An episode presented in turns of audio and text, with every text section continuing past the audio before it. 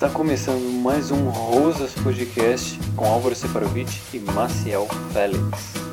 Aos pés da Santa Cruz, você se ajoelhou. Em nome de Jesus, um grande amor você jurou. Jurou, mas não cumpriu. Fingiu e me enganou. Pra mim você mentiu, Deus você pecou. O coração tem razões que a própria razão desconhece. Faz promessas e juras, depois esquece. Seguindo este princípio, você também prometeu.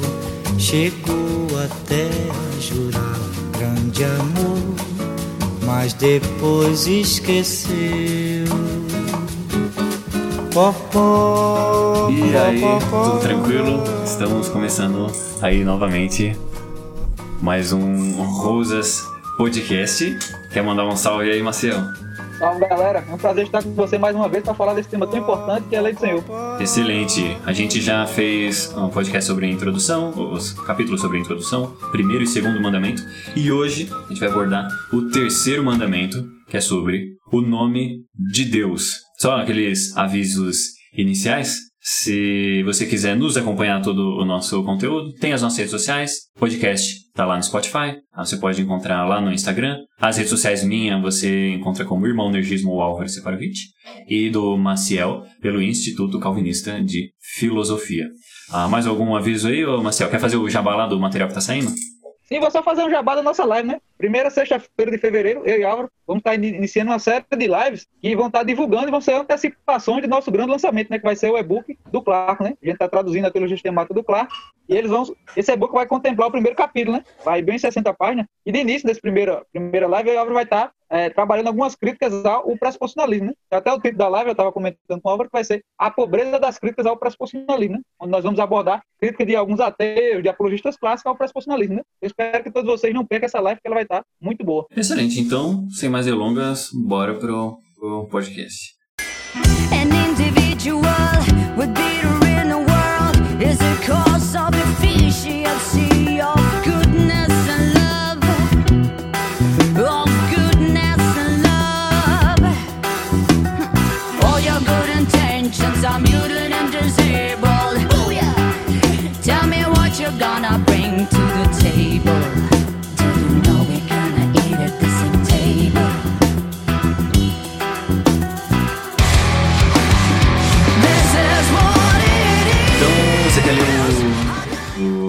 verso chave, ô Marcel? Anotei aqui em inglês, mas acho que se for em português é um pouco melhor. Deixa eu só pegar aqui minha Bíblia. Tô com minha Bíblia perto aqui. Deixa eu só pegar aqui um minutinho. Você, tá se esquecendo da palavra de Deus, é isso? Não, eu só não tô com em português aqui. Deixa eu só pegar a Bíblia aqui. Como eu sou um jovem dinâmico, eu vou ler mais na Almeida do século XXI aqui. Tradução jovem dinâmico. Diz assim: Não tome o nome do Senhor, seu Deus, em vão, porque o Senhor não terá por inocente que tomar o seu nome em vão. Excelente. Esse trecho aí ele vai aparecer em Êxodo 20, verso 7 e também em Deuteronômio 5, no verso 11. E aí, já de início, a gente já deixa avisado que vamos abordar mais ou menos seis tópicos aqui. E o primeiro é sobre a função negativa da lei. Já de início é importante pontuar isso e, e quão, quão importante é que a lei de Deus, ela nos Dez Mandamentos, esteja com uma posição negativa de não faça isso, não faça aquilo, não faça isso outro. É, é muito importante a gente ter isso em mente e como isso é bom. Porque quando existe uma lei negativa, ela descreve exatamente aquilo que não pode ser feito. E por que, que isso é bom? Quando ela faz isso, ela deixa especificado aquilo que não pode ser feito. E as coisas que podem ser feitas são exatamente as coisas que não estão proibidas. Dessa forma, a, a lei, quando ela é negativa, ela vai falar exatamente aquilo que você não pode fazer. Olha, não use o nome de Deus em vão, não bata no amiguinho, não coloque pasta de dente no sapato do, do seu colega antes dele colocar o sapato, né?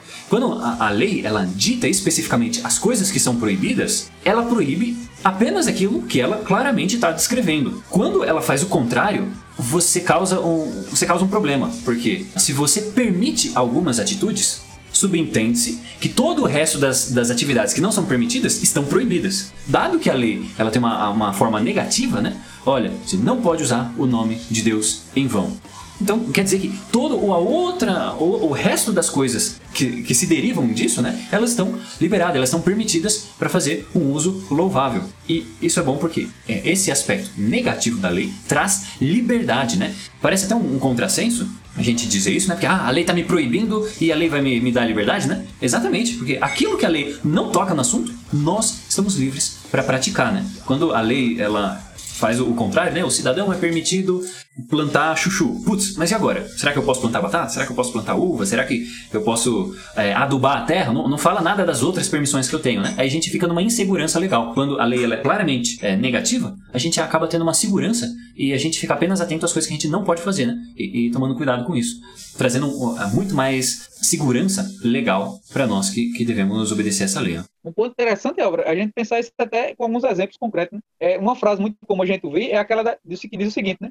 Liberdade termina onde começa a tua. Só que o que é que delimita onde começa uma liberdade e onde termina outra, né? É justamente o parâmetro da lei de Deus, né? Então, para que a gente possa entender o que é a liberdade de fato, a liberdade é a liberdade dentro da lei. Por quê? Porque se as pessoas fizerem o que dá na telha, o que é nada mais é do que a libertinagem, que é justamente quando você usa a sua liberdade para fazer o mal, para fazer aquilo que é ruim, aquilo que é desordeiro, aquilo que é vicioso, você não está sendo livre de fato. Na verdade, você está sendo escravo dos seus vícios, né? como a gente já falou anteriormente. Então, para que você tenha liberdade de fato, é necessário lei negativa, dizendo o que você não deve fazer. E delimitando espaço, né? Por exemplo, peguemos um exemplo concreto. Né? Imagine que seu vizinho adora usar a liberdade dele para escutar som alto. Só que aí ele vai impedir sua liberdade de dormir. Então existe uma necessidade de uma lei que diga não escutarás som alto. Para quê? Para que toda a comunidade seja harmônica e um vizinho não perturbe o outro, né? Ou termine em vídeo de fato em casos piores, né? Como o caso, é, não foi nem de vizinho, né? É de som alto, né? mas um caso que eu estava vendo na notícia hoje, de um jovem que o irmão dele, mais novo de 5 anos, estava sendo agredido, né? E ele foi na casa da. Na casa não, não foi no apartamento, né? Foi no apartamento do, do pai da criança que agrediu o irmão dele. Uma vez, não resolveu o caso, o irmão dele foi agredido de novo ele foi uma segunda vez. Nessa segunda vez gerou uma discussão, eles terminaram se agredindo e esse rapaz que foi lá reclamar terminou sendo morto. Né? Então você vê como vê,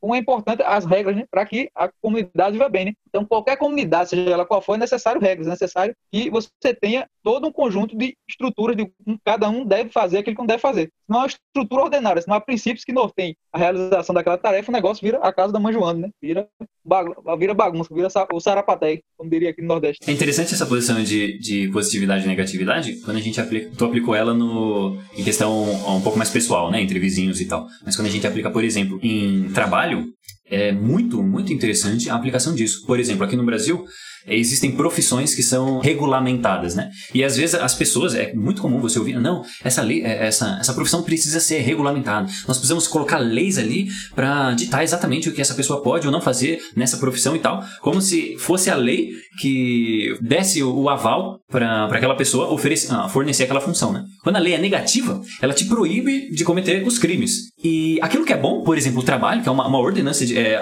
uma das únicas ordenanças positivas, né, de, de Deus, tem ali o amar Deus acima de todas as coisas, o próximo como você vê, são ordens positivas, né? Mas uma, uma outra delas, anterior ainda, é trabalhar, dominar sobre a terra, né? E quando a gente entende dessa forma que essa é uma lei positiva e a parte negativa que envolve o trabalho seria não roubar, não praticar o furto, a gente consegue ter uma liberdade econômica muito alta, porque não existe limite para o trabalho. O, limite do trabalho é você realmente né, não, não, roubar o bem de alguma outra pessoa, mas aí você pode trabalhar na, tanto na terra, né, trabalhando, cuidando de gado, você pode fazer, ser músico, como a gente tem descrição na Bíblia de músicos, você pode é, ser escritor, você pode ser programador, como eu, por exemplo, trabalho com programação. É tipo assim, qual é a regulamentação? Ah, mas será que é permitido eu escrever código? Saca? Se nós estamos obedecendo a ordem de Deus de, de fazer o bem, fazer o bem para o próximo, trabalhar, e nós não estamos quebrando as é, regras negativas, né? A gente pode ser criativo e fazer várias coisas novas, né? Isso é interessante. É, a aplicação disso, eu acho que valia até talvez fazer a, a, alguns episódios só sobre essa questão, né, da, da positividade e negatividade da lei. Mas quando a lei, ela é muito clara nas coisas negativas e ela dá uma, ela se limita a colocar muitas ordens positivas, nós ganhamos de liberdade, né? Nesse exemplo que eu dei do trabalho, você tem liberdade para trabalhar em várias áreas, de várias formas. Se você conseguir é, monetizar aquele trabalho, você conseguir entregar valor para outras pessoas, né? Realmente fazer uma troca de, de valores, você está realmente dominando a Terra, dominando as coisas que, que Deus criou, né? Para um fim louvável, para um, um, um bem, né? Para um, um fim é, glorioso. E isso é realmente louvável perante Deus, né? E a gente vê aí dessa forma que a forma com que a lei ela é instituída vai dar muito de, do caráter do trabalho e da so, de como a sociedade por inteiro vai, vai andar, né? Fazer algum, comentário, Marcelo? Sim, eu vou aproveitar para a gente explicar melhor o mandamento, né? É, utilizando aqui como instrumento elucidatório o Catecismo Maior de Westminster e o Menor, né? Quando responde os 10 mandamentos, eles chamam a atenção para um aspecto interessante, né? O que é exatamente tomar o nome do Senhor em vão, né? É, muita gente pensa que o nome do Senhor é você usar a palavra Deus, né? Também é usar a palavra Deus, né? Mas o nome de Deus refere a um aspecto mais amplo, né? O caráter de Deus, as obras de Deus, a providência de Deus e a própria palavra de Deus, né? E perceba, o tomar em vão, segundo o Catecismo muito bem explica, não é apenas você usar de forma blasfêmica, né? Por exemplo, você xingar Deus, é você lançar palavrões contra Deus, é, mas também é você simplesmente utilizar forma, o nome de Deus de forma corriqueira, né? De forma sem ser para culto, sem ser de uma forma justa. Você invocar, por exemplo, o nome de Deus para jurar falsamente, você invocar o nome de Deus para falar besteira, ou, ou até pior, né? Só por vício de linguagem, né? como a gente tem aqui no Nordeste, não sei se aí nas áreas de Álvaro tem isso também, mas é Vixe Maria, sangue de Cristo tem poder. A gente tem uma série de jargões que a gente utiliza, por exemplo, alguém tomou um susto, é sangue de Cristo tem poder, ou Virgem Maria. A gente tem uma série onde a gente vai estar usando aspectos bíblicos, né? E o próprio nome de Deus para estar coisas bo bobas, né? Coisas do cotidiano. Então, é tanto que você vê na tradição judaica, naquela velha história que os judeus perderam a pronúncia correta do nome do Senhor Senhor? Por causa do cuidado que eles tinham com o uso, né? Então, uma das coisas que é importante ressaltar desde o início é isso, né? Esse primeiro mandamento trata do cuidado com que a gente deve ter com o nome do Senhor, as obras do Senhor, e que tudo está ligado a Deus, né? Porque o nome na Escritura, como o próprio estudante vai dizer mais na frente, está muito ligado ao caráter, né? diz muito do que aquela pessoa é, né? Por exemplo, quando diz que Deus é todo poderoso, ele é o Senhor dos exércitos, tudo estão revelando aspectos de Deus. Eu também quando diz que ele é misericordioso, todos são aspectos do nome de Deus. Quando você vai ver todos os nomes de Deus, ou quando está revelando que o Senhor é o Senhor que cura, também está revelando um aspecto do caráter de Deus. Então, o nome de Deus diz muito sobre quem Deus é, né? Porque o nome Deus está ligado com o seu próprio caráter, né? Então, quando você vai de encontro a um aspecto do caráter de Deus, você está profanando o nome do Senhor. Não, excelente. É, inclusive, esse já é o. São itens que, você está citando do segundo ponto, né? Sobre. que a gente vai abordar, que é a profanação, como um termômetro revolucionário.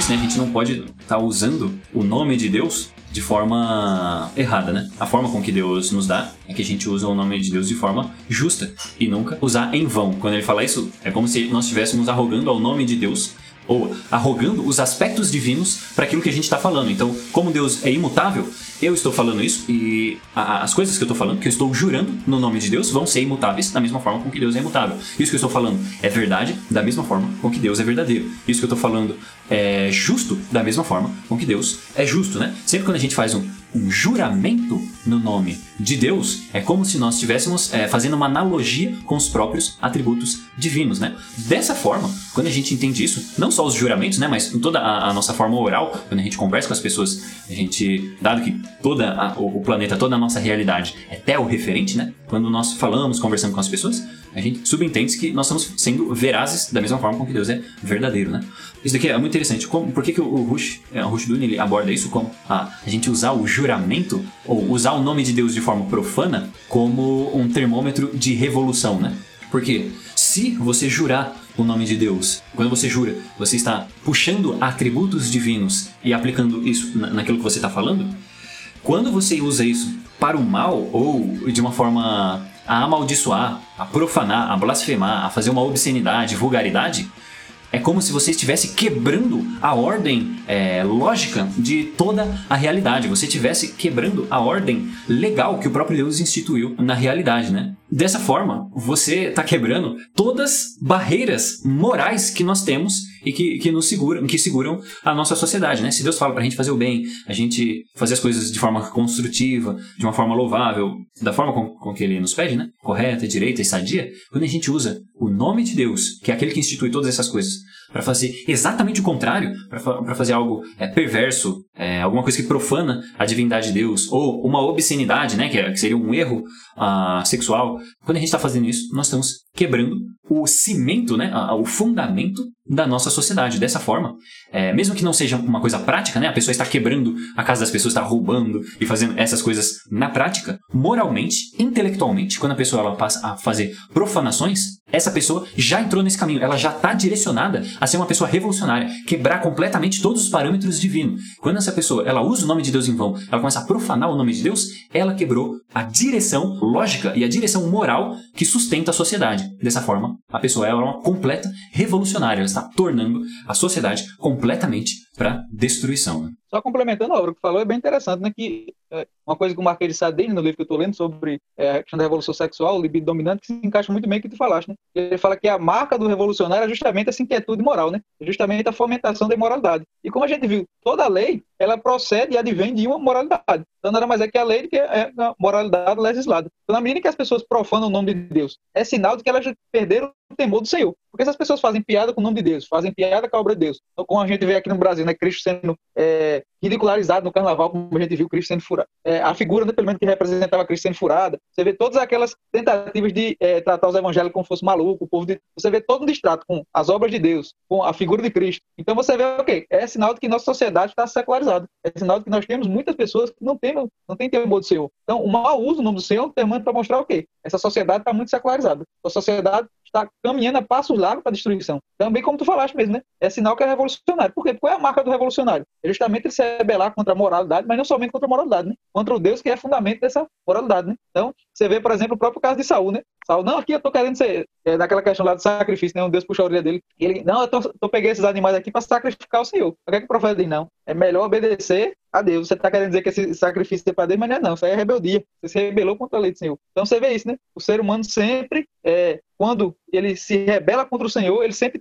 racionaliza o seu pecado, obviamente, né? Mas tenta levar as coisas para os seus próprios termos, né? Tenta levar para a sua própria autonomia, né? É o mesmo problema lá do Éden, né? Onde o ser humano ignora o padrão de Deus, ignora a lei de Deus e tenta pensar de forma autônoma, né? pensando a si mesmo como o próprio padrão final que julgar todas as coisas. né? Então isso sempre caminha ladeira abaixo, né? Eu não vou adiantar do ponto, não, mas eu queria falar do juramento da sociedade.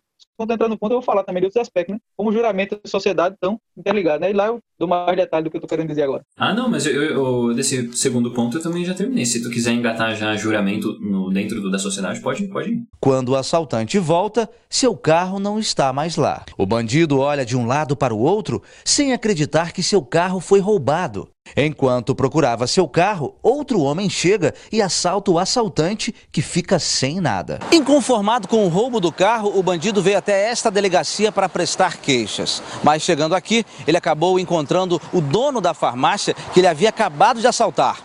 O bandido foi preso na hora. Ô, meu doutor, hoje em dia a violência tá tanta que você sai pra soltar e volta mais pobre ainda. A gente não pode nem levar a vida desonestamente, tá entendendo? Pronto, eu vou já comentar outra coisa. Outra coisa também que é interessante, dentro do que eu falei, é você pensar de por que, que, por exemplo, nos Estados Unidos até hoje é comum as pessoas jurarem em cima da Bíblia, né? Por quê? Você vê que há um entendimento ali de que o juramento é um aspecto fundamental da sociedade. E sociedades que se desenvolveram, inclusive tem estudo sociológico falando disso, né? São sociedades de confiança, onde a palavra das pessoas vale muito. Então, se o juramento que as pessoas fazem não, não são confiáveis, se eu prometo algo para Álvaro, é, só que eu me traio ele. Então vai ser uma sociedade da desconfiança, onde ninguém confia em ninguém. E as sociedades que são marcadas pela desconfiança, marcadas pela desonestidade, são também sociedades marcadas pela pobreza. E se você vê vários estudos correlacionando as duas coisas, né? Tem vários estudos estatísticos. Países que geralmente tendem a ser mais honestos são aqueles que são mais ricos. Aqueles que tendem a ser mais honestos tendem a ser mais pobres, né? Então, quando relativamente as pessoas não têm mais confiança em nada, quando as pessoas juram o nome do Senhor sem nenhum tipo de temor, eles mentem em cima disso. É sinal que essa sociedade está o quê? Caminhando ladeira abaixo. Então, até o Russo vai falar, né, que é, o juramento ainda é pior do que o roubo, né? Porque quando você rouba, você afeta uma pessoa específica. Mas quando você jura, você afeta a totalidade da sociedade, né? Achei interessante esse raciocínio dele. Vou entrar aqui em detalhe até que ponto a gente poderia estender isso, né? Mas o que é interessante é observar isso, né? Que a confiança social é um laço muito importante. Se você tem uma sociedade marcada pela desconfiança, como é o nosso Brasilzão velho, a tendência é que o negócio decline, né? A tendência é que as relações, principalmente econômicas, sejam destruídas ou, no mínimo, deterioradas muito, né? Porque as pessoas vão ter que criar uma série de burocracias para tentar evitar qualquer tipo de, de, de roubo ou de passagem das pernas. E sempre as pessoas estão desconfiando da outra, né? O patrão desconfia do empregado, empregado desconfia do patrão, esposo desconfia do marido, marido desconfia. Eu até conversando isso com meu irmão, né?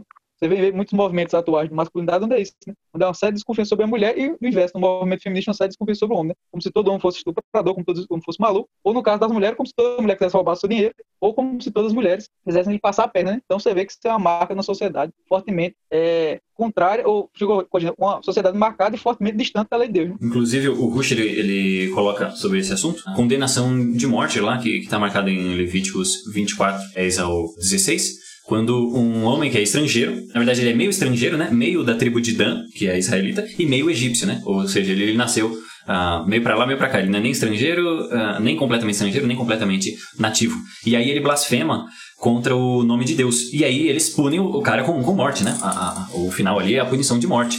O que que acontece ali? Por que, que foi tão grave para que é, punisse ele com morte? Se, se a gente, se essa pessoa ela não obedece padrões mínimos de confiança social, a destruição completa da sociedade é, é o, é o próximo passo. Você até falou que é necessário com que as pessoas confiem para que a sociedade é, viva em harmonia, né? Uma, uma coisa que acontece e é muito interessante é que se nós não confiamos, não temos uma confiança nas pessoas, na sociedade, ou seja, uma sociedade boa, aquela, aquilo lá que a gente tinha falado de uma lei positiva e negativa não, não funciona. ou então ela, ela dá problema, porque as pessoas elas vão começar a procurar é, brechas legais para fazer exatamente aquilo que é proibido, né? Ah, não, mas eu sou permitido a, a, a fazer isso daqui. Aí a pessoa ela começa a usar aquilo que é permitido para exatamente é, fazer aquilo que é proibido de uma forma que fica obscuro aquilo que ela tá fazendo, né? Ou seja, ela, ela se bifurca pelo, pelos cantos para exatamente fazer aquilo que é proibido de uma forma mais amena, né? E, e aí, o que, que acontece? Conforme o, o, o nível de delitos se aumenta, o que, que a gente vai pensar? Ah, não. Ah, o problema não é a população que é perversa, é a lei que está errada. A lei não está abrangendo a atividade do- dos cidadãos. Então o que, que a gente vai fazer? Nós vamos modificar a lei para que ela se adeque aos cidadãos. E aí o que, que vai fazer? Se os cidadãos eles são completamente contra a ordem legal e querem quebrar todas as regras, tem de que a lei ela vai fazer banir todas as coisas e apenas permitir algumas, né? Ou seja, ela vai ser uma, uma lei positiva.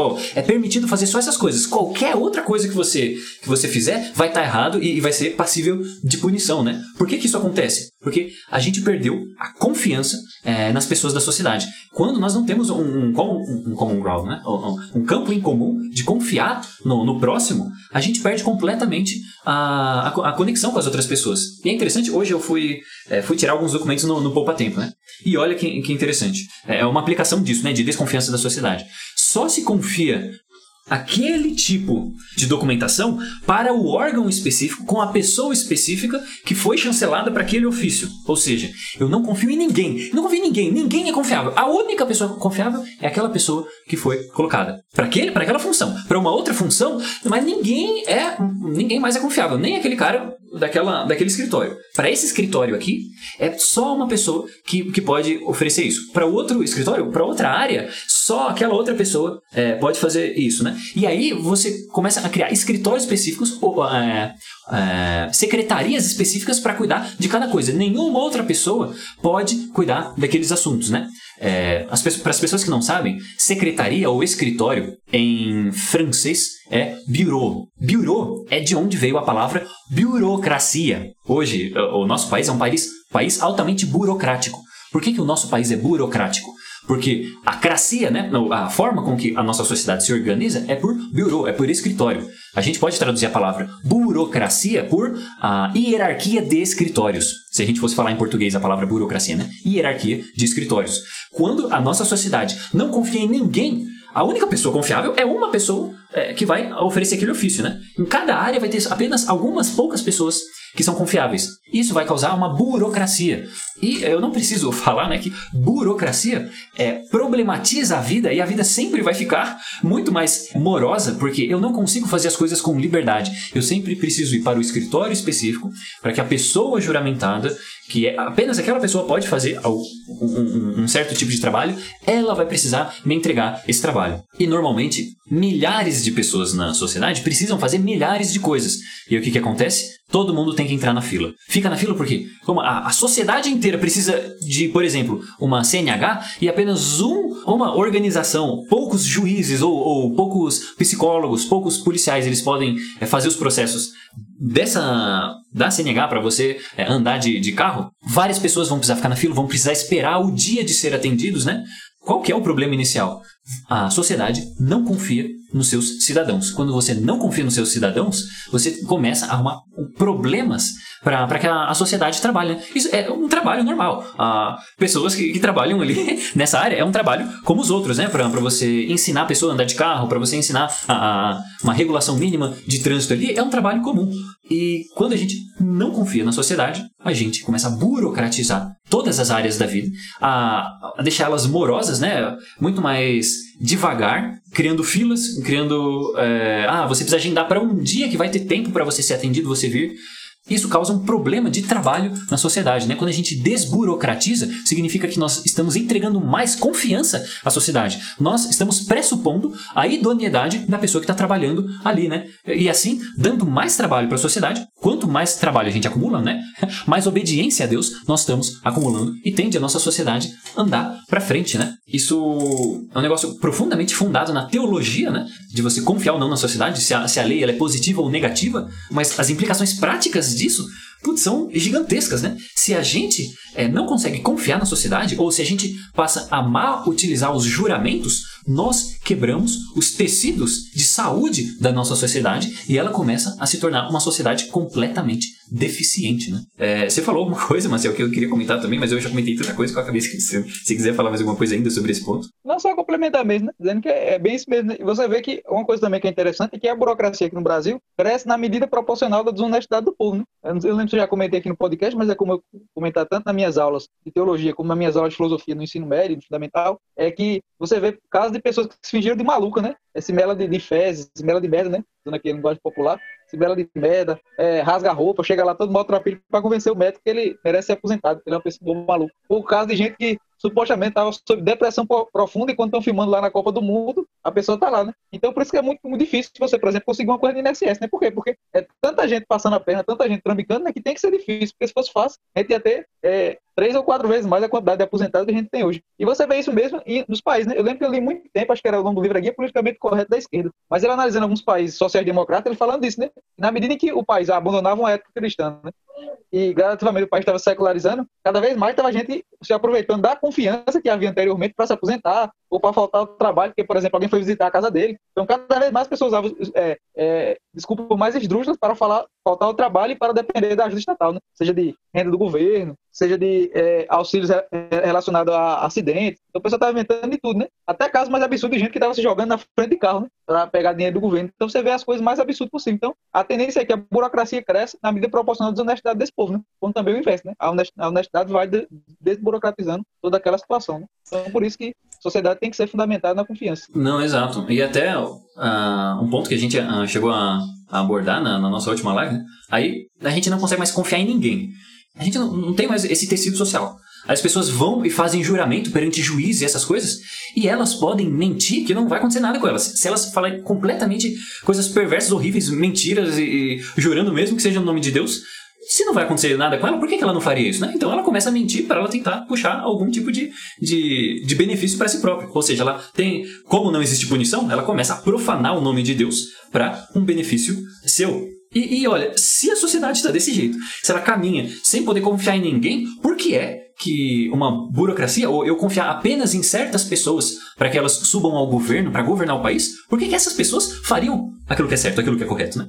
Se ninguém na sociedade está fazendo o que é justo, por que, que mudar as leis melhoraria as coisas? Por que, que mudar os políticos melhorariam as coisas? Se a sociedade é ruim, os políticos que vão subir ali, eles vão ser parte da sociedade, né? Ou seja, eles vão ser ruins também. É, se a gente mudar as leis, isso não vai fazer o, povo ser correto, né? Quando a gente tem um problema religioso na sociedade, onde as pessoas não honram o nome de Deus, onde elas não buscam copiar os atributos divinos, né, de justiça, de falar uma coisa e permanecer nela até o final, é, de não ficar é, pulando de um lado para o outro, mas você ser firme na sua posição, falar a verdade, você procurar fazer o bem ao próximo, né? Quando você, quando a sociedade para de andar nesse caminho, não existe regulação ou regras que salvem. O problema dessa sociedade não é mais legal, não é mais é, educacional ou qualquer outra coisa. Não existe nenhuma outra coisa que consiga salvar essa sociedade que não o temor a Deus. A única coisa que falta nessa sociedade é o temor a Deus. O temor a Deus, é, se submeter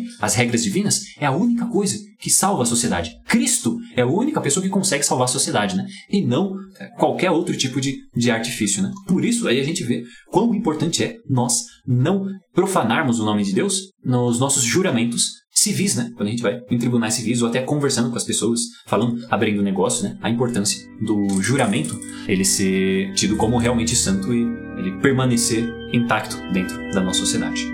É isso daí nesse ponto, nesse terceiro ponto, Marcelo? Sim, podemos passar para o próximo.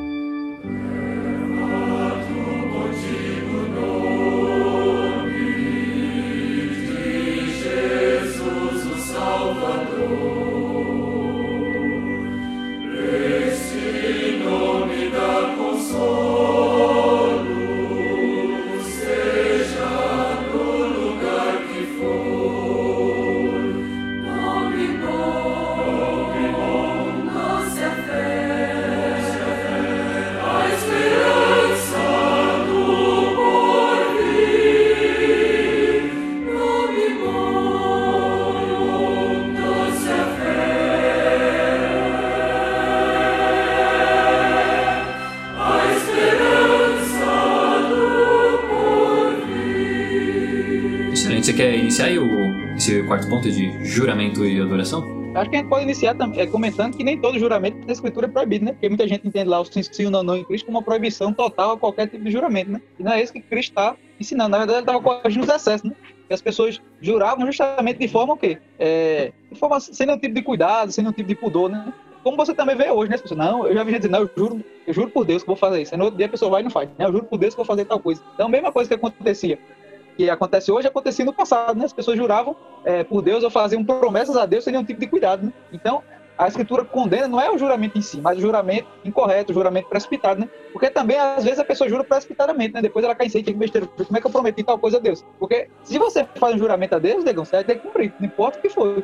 Você jurou, tem que cumprir, né? Deus não obriga a jurar, mas se você jurar, vai ter que cumprir, né? Então, a importância da gente pensar bem de fazer qualquer tipo de juramento, qualquer tipo de é, promessa ao Senhor, porque depois a gente vai ter que cumprir, né? E dos homens a gente pode tentar enrolar, a gente pode tentar fugir, mas do Senhor não tem como. Você vai ter que pagar seu juramento, né? Outro aspecto interessante também que a gente pode pensar nessa questão do juramento e adoração é uma coisa que Schenck fala no artigo. É aquela, acho que no Deuteronômio 30, né, que vai abordar, isso é a questão da esposa, né? Você vê até aqui a hierarquia de autoridade, né? Porque lá é colocado que se a esposa fizesse um juramento e o marido não concordasse, é, ela teria o juramento desfeito. Então, até nisso, você vê a escritura ensinando o patriarcado, né? Onde, mesmo quando a esposa voltava ao Senhor em juramento, ela teria que respeitar a autoridade do marido. Né? Então, é muito interessante você observar esse aspecto também, né? Então, a escritura coloca o juramento e a adoração em vários pontos, né? em vários pontos decorrer da história da salvação. Ela nunca condenou o juramento em si, mas sempre condenou seus excessos, sempre condenou suas distorções, né? E, como eu falei anteriormente, ele é sempre colocado na estrutura hierárquica, né? O homem tem que ser o cabeça no juramento. Se a esposa quer fazer um juramento ao Senhor, ela tem que falar com seu marido para que ambos façam isso de comum acordo, né? É interessante que o, o Rush ele pontuou ali algum, alguns comentários do Calvino, né? Sobre o, o juramento religioso. E ele coloca um juramento que o próprio Deus faz, né? Assim como eu vivo, diz o Senhor, todo joelho se dobrará diante de mim e toda língua jurará por mim, né? É uma é o próprio Deus fazendo um, um juramento por ele mesmo. Deus jurando pelo seu próprio nome, né? A, a confissão de, de fé de Westminster também, né? Ela, ela puxa isso. E como o Marcel falou, quando a gente faz esse juramento, a gente tem o dever de cumprir. Inclusive, é interessante, na escritura, ah, os juramentos, por serem é, uma questão é, em um aspecto de fazer uma correlação divina, elas tanto têm uma parte social como uma parte religiosa, né? Aí a gente vê em, no livro de Juízes, agora eu me esqueci, não sei se você vai lembrar, Marcel, o nome do, do, do cara, mas que ele está para ir para a guerra e ele faz um juramento antes dele sair. Deus, se eu for e eu ganhar a batalha, quando eu retornar, eu vou sacrificar a primeira, o primeiro ser que sair da minha casa ao meu encontro. Eu acho que é Jefté, não, não. Jefté é Eu não lembro agora. Eu acho que é isso. É, mesmo. eu- eu, eu- lembro da história, eu não lembro o nome do cara, mas acho que Isso, é Jefté. exato. E aí ele vai, ganha a batalha, e quando ele volta, quem, quem é que sai do- da casa dele e vai em direção a ele? A própria filha dele. Aí chega dançando e tal, aí o cara entra em desespero, começa a chorar. E ele fala isso pra, pra filha de- dele. Aí a filha dele, não, então beleza. É, me dá um tempo só pra eu, pra eu chorar a minha virgindade. E aí depois eu vou, eu vou ser. é, eu vou ter que ser morta, porque a gente não pode quebrar o juramento, né? E olha que coisa horrível. Juramento imbecil. Coisa de. Pra que que você vai jurar um negócio desse? Pra que que merdas você vai fazer uma coisa dessas, né? Mas, dado que você faz isso, o nome de Deus não pode ser profanado. A gente tem que tomar muito cuidado com as nossas palavras, né? Porque a gente tá. Quando a gente faz isso, é uma coisa que está correlacionada com a- os atributos de Deus. A gente, como a gente não pode profanar Deus, que é santíssimo, que é Ele que sustenta toda a, a estrutura da nossa sociedade, né? A gente precisa saber aquilo que a gente está jurando e, principalmente, cumprir aquelas coisas que nós juramos, né? Porque é, o juramento tem uma, uma correlação com se nós vamos estar é, louvando a Deus e os seus atributos ou profanando e, de certa forma, manchando o nome de Deus, né? Tô certo, Marcel? Corretíssimo. Eu conferi o nome dele aqui, é Jefté mesmo. O texto Ah, especificamente fala de, fala de Jefté. Inclusive, ele vai, ele vai aparecer no, no, em Hebreus, na Galeria da Fé, né? É verdade, né? Um ponto que eu também ia levantar é que tem toda uma controvérsia, não sei nem qual é o teu posicionamento em relação a isso. Se o sacrifício dele era o sacrifício da virgindade dela, né? Porque ela fala que vai chorar a virgindade, ou se era o sacrifício da filha dele, em si mesmo, né? No sentido de fazer um sacrifício humano, né? Eles, não, mas na lei proibiu o sacrifício humano, ele não, proib- não prometeria uma coisa dessa, né? Então tem, tem essa controvérsia também, né? Se for o sacrifício da virgindade dela, ou se for o sacrifício é, dela mesma em si, né? Botar ela lá, como foi no caso de Isaac, né? Assassinar a- o próprio filho. Então tem essa disputa também. Eu, particularmente, nunca parei para analisar, né? Qual das duas alternativas seria mais correta, né? Eu tendo mais a visão de que ele estava sacrificando a filha dele mesmo, até pelo contexto, mas nunca bati o martelo, não. Então, não vou aqui me arriscar, dar um pitaco e depois voltar atrás na frente. É, eu também. Tu nunca já estudasse esse tema a fundo? Mas a fundo não. Não, não, esse ponto do, de não. É, eu só passei o olho e achei interessante também que tava lá na Galeria da Fé de Hebreus. Então, o cara, o cara era gente boa, então, né? É, e, não, e analisando o juiz, você vê que vários juízes deram várias caneladas, né? Como diria nosso aí, presidente Bolsonaro, já, você vê pro próprio o, é, Sansão, um exemplo modíssimo dele, ele quebrou os votos nazireados dele de todas as formas possíveis. Né? Ele bebia, ele namorava com mulheres que ainda faziam parte do povo, ele mexia em cadáver. Então, tudo que você podia fazer para quebrar os, os seus votos, ele fez, né? deixar cortar o cabelo dele. Então, tudo que podia fazer, Sansão fez. Né? Então, mesmo que a gente sabe que o juiz foi um instrumento de Deus, isso não muda o fato que em várias situações eles cometeram equívoco. Né? Nesse caso específico, se ele tivesse sacrificado a, a filha dele, não quer dizer que a Bíblia aprova, né? mas simplesmente a Bíblia está descrevendo um dos erros morais desse juiz. Né? Não, exato. Tipo, você jurar, por exemplo, você sair qualquer pessoa de dentro da sua casa, aí você jura que você vai cometer um crime, né? Pô, isso aí não, não é um juramento muito bom. Prometo. Eu prometo que eu vou cometer um crime se alguma coisa boa acontecer comigo. Que E também outra coisa que reforça isso sobre essa tese de que era um sacrifício humano mesmo é que você pensou o seguinte, né? era qualquer pessoa que saísse da casa dele, não sabia nem quem era. Então, é, tava ali certo, né? que qualquer pessoa que saísse, ele ia fazer isso, né? Será que ele ia transformar o filho dele em monge ou alguma coisa assim? Muito provavelmente não, né? Provavelmente era um sacrifício humano, né? Mas aí não vou mais arriscar mais além disso, né?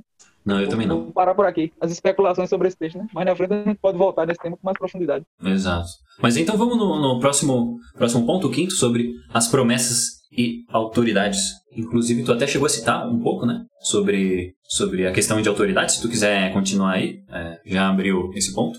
Sim, vou só retomar, né? Aqui você tem aquele caso em número, mas eu tava pensando mais no aspecto do culto mesmo, né? Mas também tem tudo a ver com esse ponto, né? A gente sabe que a escritura ensina uma hierarquia de autoridade, né? Do homem em relação à mulher, né? O homem é a cabeça do lar, o homem é o líder da sociedade. É tanto uma coisa que eu acho interessante que Douglas Wilson cita é, no seu Reformando o Casamento, quando ele fala que o culpado principal do feminismo não são as mulheres, são os homens. Aí ele usa até uma analogia de um navio, né? O navio tá lá afundando e o capitão do navio né, deixou o recruta ficar lá controlando. Né? Seria como é que pilotando o navio, né? Tá aqui pilotando o navio, deixou ele pilotando o navio e ele afundou o navio, né? Então quem é que vai ser primariamente culpado, né? O capitão, né? Aquele que está à frente, ele ter autoridade maior. Ele deixou que um dos seus subordinados fizesse besteira, né? Então a mesma coisa é o homem, né? A gente sabe que muitas vezes quem são as porta-vozes das fêmeas são próprias mulheres, né?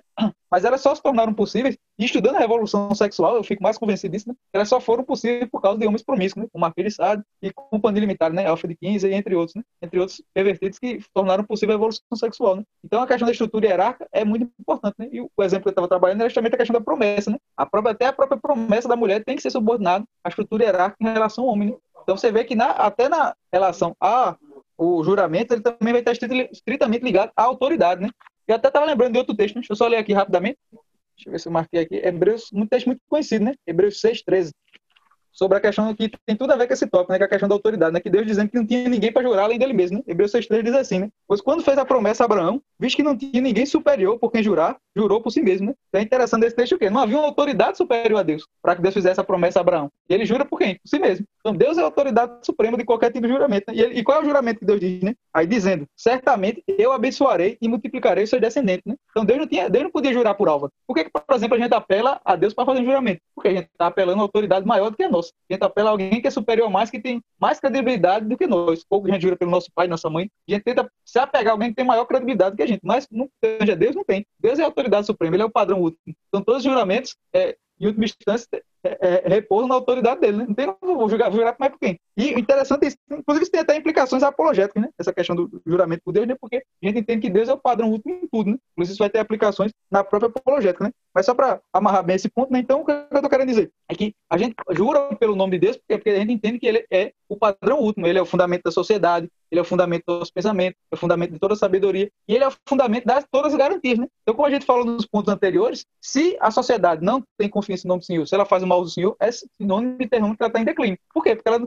se ela desrespeita a autoridade suprema, por que, ela vai respeitar as autoridades inferiores? Por que, ela vai respeitar o policial? Por que, ela vai ter que respeitar o juiz, o governador? Então, se nem a autoridade suprema ela respeita, quanto mais autoridades inferiores. Então, você vê isso, né? Que a rebeldia contra as autoridades, elas são a consequência da rebeldia do ser humano em relação a Deus. Se ela não tem nenhum temor a Deus, se ela não respeita o nome do Senhor, se ela xinga Deus, ela maltrata Deus, como ela vai submeter as outras autoridades constituídas por Deus? Então, percebam como as coisas estão interligadas, né? Como a Escritura explica a Escritura e como a Escritura sempre é harmônica nas suas explicações, né? Por quê? Porque a gente sabe que todas as autoridades que existem na sociedade, como governantes, policiais, até nossos pais, são, têm autoridade o quê? derivada de Deus. Eles têm autoridade limitada pela de Deus. Mas se uma pessoa não respeita a autoridade soberana e limitada, por que ela vai se submeter a essas? Não tem sentido. Então, resumindo é isso, né? Deus é a autoridade suprema, e se as pessoas não respeitam a autoridade suprema, elas não vão respeitar as autoridades inferiores. E a gente jura por Deus, porque a gente está pegando a credencial de Deus para como, como fosse um atestado de garantia do que a gente está dizendo, daquilo que a gente está prometendo. E além de a gente, o juramento ele tem uma correlação com a autoridade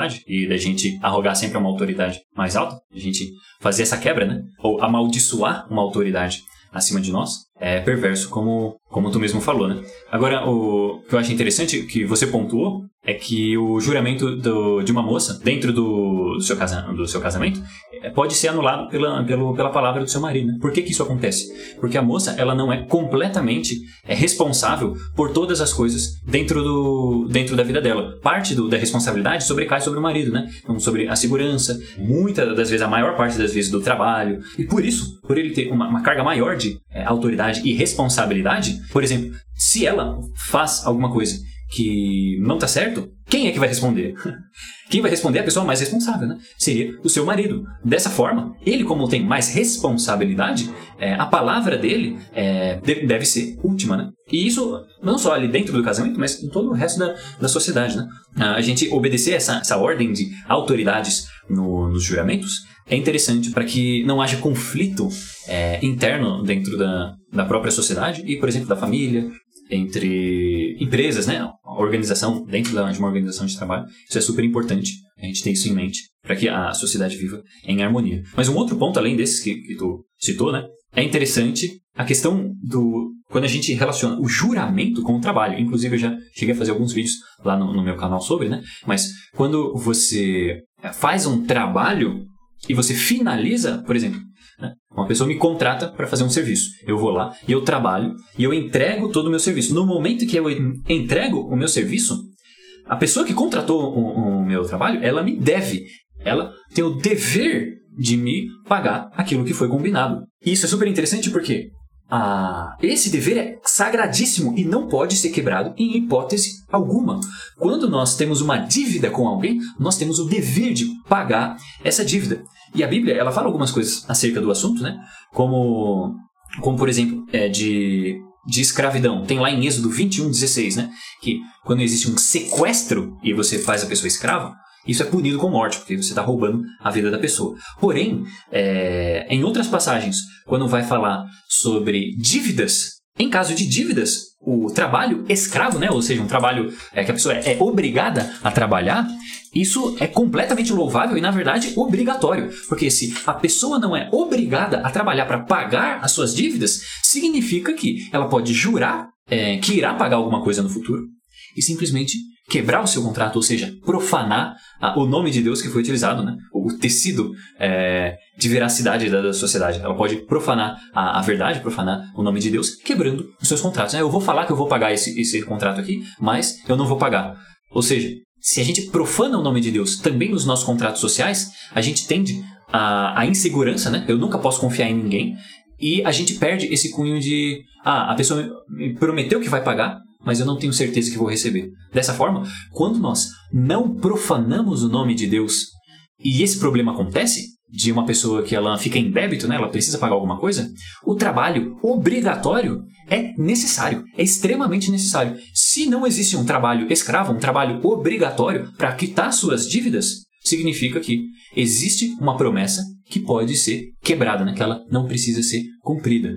Isso é interessante. Ou seja, se nós fazemos negócio, comercializamos e nós honramos o nome de Deus, trabalho é obrigatório para pagar as dívidas, ou seja, honrar com os juramentos, é uma necessidade. Sem isso, é impossível que exista honrar o nome de Deus.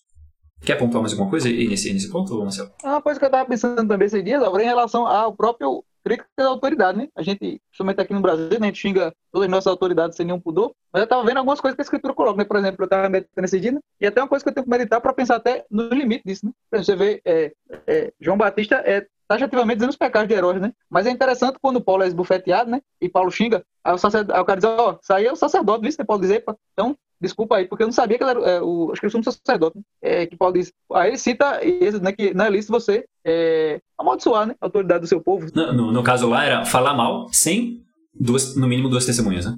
Passagem. Eu lembro agora o texto a citação exata. Ele, se lembra a passagem exata que o Paulo cita, depois eu posso trazer depois mais detalhes, mas o que eu achei interessante, né, é, foi esse ponto aí, né, de você pensar até sobre isso, né? Quando você vai criticar as autoridades, até você tem que tomar cuidado, né? Pensando nos limites bíblicos para isso, né? Porque você vê como é importante nesse respeito à autoridade para que a ordem social é, subsiste, né? Porque se as instituições ninguém confia em nada, a tendência é que o negócio vá só para caos. E o caos é justamente a situação aonde geralmente termina em tirania, né? Porque quando as pessoas estão desesperadas, elas se apegam a qualquer coisa. Você pega, por exemplo, o regime nazista, ele, ele vai justamente se levantar na Alemanha quando a Alemanha estava completamente devastada, né? Então a tendência é essa, que as pessoas, quando estão numa situação de caos, devastação, eles se apegam a qualquer coisa, né? Você vê essa própria percepção, né? Vários brasileiros, às vezes, caem no idolatria em relação ao Bolsonaro, é isso, né? Porque, tipo, eles veem como Bolsonaro como se o Messias dele fosse salvador da pátria, né? Como se ele fosse imaculado, né? Então você vê que essa tendência, principalmente no brasileiro, ao messianismo, né? De achar que o político vai ser o salvador, e é, depois que Bolsonaro assumisse, né, ia ser como se fosse aquele, aquela descrição do de Jeová do Paraíso da Terra, né? Lá, as crianças brincando junto com o tigre, essas coisas, né? Como na verdade sabe que não, isso não é possível, né? Mas você percebe que essa percepção de vários brasileiros é,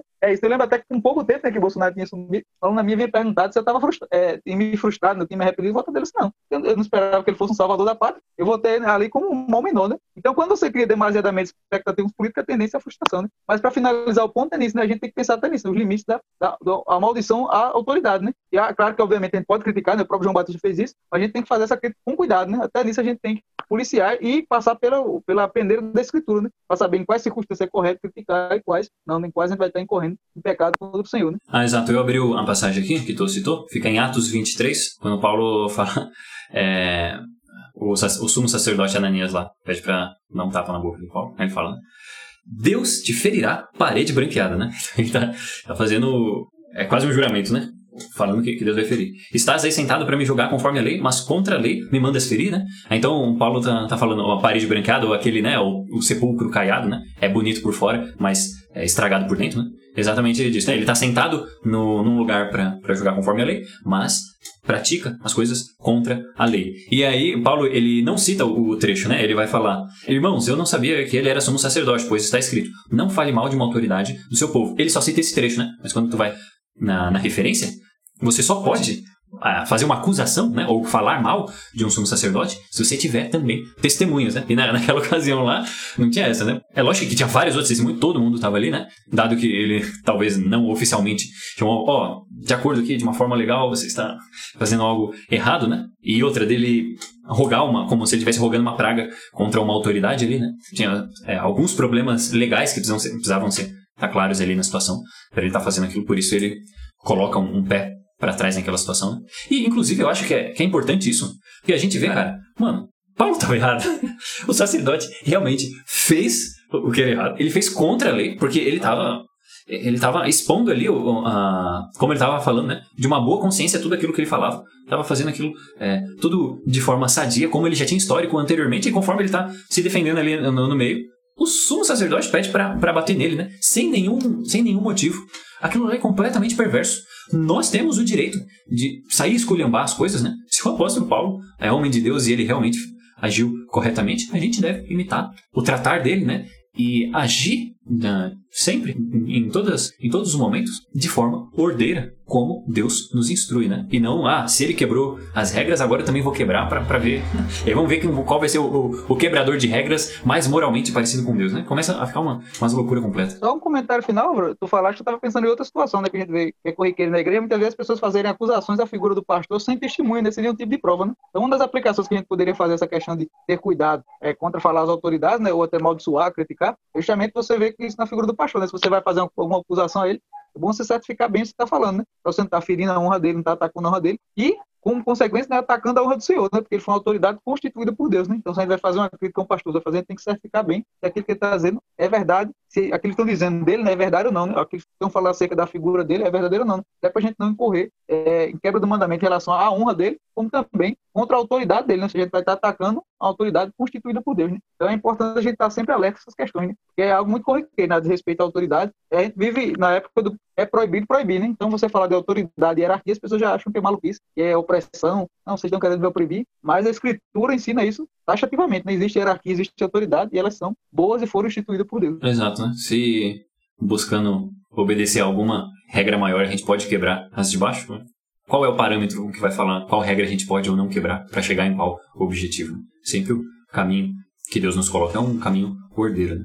Aí tem o último ponto ainda, o, o Marcel, que é sobre o nome de Deus. Eu não anotei é, nada específico que o Rush pontua sobre, mas se tu quiser fazer suas considerações, vai ser interessante. Como aí como último ponto.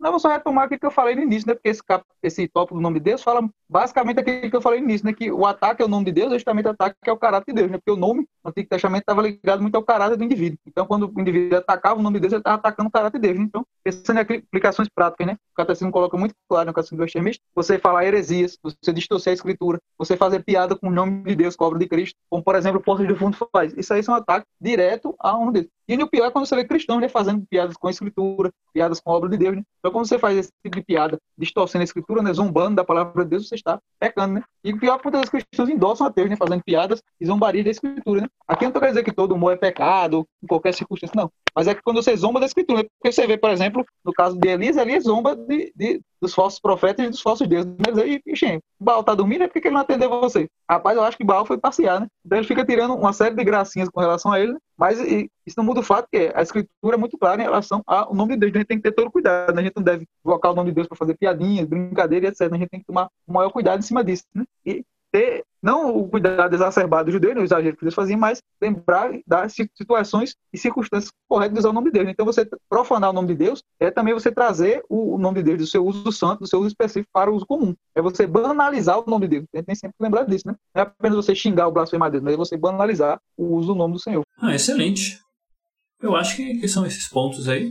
Quer fazer mais alguma consideração? Não, para mim tá tranquilo. Acredito que a gente já conseguiu abarcar bem toda a esquemática do capítulo. É, exato. Então, aí então conseguimos terminar o terceiro mandamento em um episódio só, de aí aproximadamente uma hora. Eu acho que tá bem bacana e com o material que a gente passou, o resto da galera consegue também é, expandir, né, para para mais questões. Inclusive também é legal ah, colocar aqui que a gente está montando o site do Roses e a gente vai estar, para quem quiser fazer a leitura, deixando o link lá para as próprias institutas do Rushduni em espanhol. Então, é, tem ela em inglês, né? Que qualquer um pode, pode adquirir no, no site lá da Calcidon. É, não é muito caro. Inclusive, até aí, para os cristãos de, de tapa-olho, você consegue achar ela também é, de graça, né? Ah, e, aí, em espanhol ainda, principalmente para os irmãos que não conhecem outras línguas, normalmente tem mais facilidade com espanhol, né? A gente vai estar deixando o link lá para as institutas é, em espanhol. E ah, acho que é legal o pessoal acompanhar, dar uma lida, que tem muita coisa bacana, né? Mesmo que você não precise concordar com tudo, que é óbvio. Eu normalmente não gosto de repetir isso, que você não precisa concordar com tudo de todo mundo, né?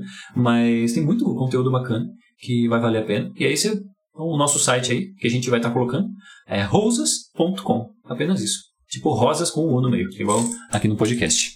Ah, e aí, acho que eu não sei se o Marcel pensou em alguma música pra finalizar, mas vai uma, uma bonitinha, vai lá, Marcel, uma música bonitinha.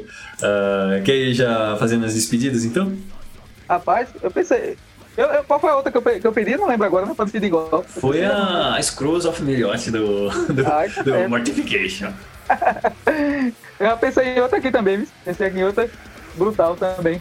Depois eu vou mandar pra tu, é My Grave do Light Die. Ah, não, mas essa daí eu acho que é mais bonitinha. Eu acho que, que as novas músicas das Lady Nine não tava aquelas coisas, principalmente pelo histórico da banda.